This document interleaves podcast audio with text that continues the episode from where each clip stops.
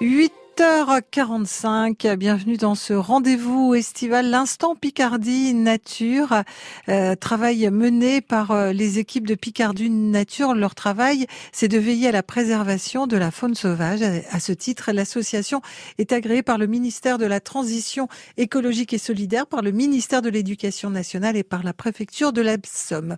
Observer et informer pour préserver la biodiversité de notre territoire picard. Voilà leur travail. Alix Christiansen étudie en ce moment le gravelot, ce petit oiseau qui niche dans les graviers avec ses oisillons, doit se méfier des marais mais aussi des humains. Nous sommes à la pointe du Hourdel. Il faut savoir qu'au niveau de la pointe du Hourdel, on est dans un endroit très particulier parce qu'on est un endroit où la baie s'ouvre et où il y a beaucoup de gens qui viennent voir les phoques. Donc à, l'endroit de, la pointe du Hourdel, c'est vrai que la fréquentation a vraiment un rôle important qu'on peut voir, euh, nous qu'on peut quantifier plus facilement. On a deux autres zones de mise en défense, à Brighton et à la Molière. Et euh, là, il y a un peu moins de fréquentation. Et donc, euh, il y a un petit peu moins de dérangement. Et là, ça va être plus de la prédation qu'on va avoir. Et qui aime euh, le gravelot parmi les autres oiseaux? Les goélands, par exemple, les corneilles. le GON normand, qui est le groupe ornithologique national normand, euh, a estimé qu'en fait, plus la taille de, la zone de mise en défense est grande, plus en fait la probabilité qu'une corneille, par exemple, vienne prédater des poussins est grande aussi. Euh, au niveau du parc du Mercanteur, pour l'anecdote, euh, on a de l'écrasement et du piétinement qui est réalisé par les mouflons de Corse. Et les sangliers peuvent aussi venir manger les œufs. Beaucoup de dangers potentiels. C'est ça. Mais là, c'est la partie où nous, on peut plus agir. Nous, on est vraiment sur la partie limitation du flux de touristes et sensibilisation et vraiment leur dire voilà, vous êtes sur la plage de Galets, c'est des vacances, c'est chouette. Par contre, si ça commence à, à piailler énormément autour de vous, c'est qu'il y a un souci. C'est qu'il y a un nid, si vous voyez un oiseau qui se balade dans tous les sens, c'est qu'il y a des poussins.